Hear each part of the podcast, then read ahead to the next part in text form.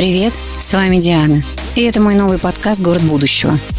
Включаем свое воображение и переносимся на 15-20 лет вперед в Москву, в город мечты, где будут жить наши дети. Я бы хотела, чтобы он был чистым, зеленым, комфортным, и чтобы в окнах было много света, чтобы просыпаться и видеть небо, чтобы не запирать двери и пить из крана, чтобы прохожие улыбались, дворы без машин и обувь чистая каждый день. Это мои мечты. Но кому-то они покажутся наивными, а кому-то дерзкими. Мы приглашаем к разговору видных экспертов по урбанистике, архитекторы, чиновники, строители и рестораторы. Все, кто формирует или оказывает влияние на новый облик нашего города, будут гостями моего подкаста. Итак, мы начинаем регулярные подкасты для тех, кто интересуется столичной недвижимостью, кто хочет знать о трендах, которые будут определять ценность жилья в будущем. Квартира мечты. Какой она будет через 15-20 лет? 100 метров чистого пространства с собственным японским садом на высоте 50 этажа, потолки 4 метра без кухни, но с большой ванной, с безрамными окнами в пол и гигантским гардеробом, с паркингом для одноместного квадрокоптера и системой искусственного интеллекта от застройщика в подарок? Хм.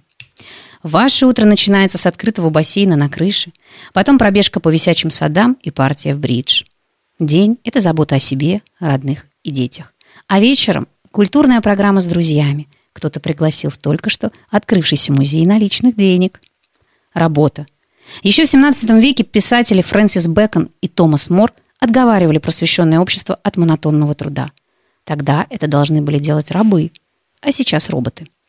Пылесосы, автоматические ворота, Яндекс-курьеры и беспилотные авто уже подчиняются воле человека. Прогресс обгоняет наше воображение. Мы одной рукой еще держимся за телевизионную антенну, хотя смотрим кино через интернет. Многие вещи мы делаем по привычке. Ходим в магазин, ездим на работу через весь город, храним старые вещи на антресолях. Всего 20 дней нужно человеку, чтобы отказаться от привычки. За время пандемии горожане перестали делать многие вещи, которые считали обыденными. Например, ходить на работу или ходить на учебу. Но при этом работать и учиться никто не перестал. Город изменил ритм. Итак, что же такое город? Как устроен его организм? Как он живет, развивается, чем дышит? А главное, как в нем будут жить наши дети?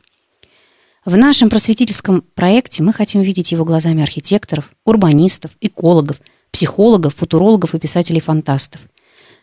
Мы говорим о нем с девелоперами и городскими властями, с теми, кто в нем живет, кто оценивает комфорт платных парковок, критикует за новые тарифы и радуется гранитным мостовым без ступенек.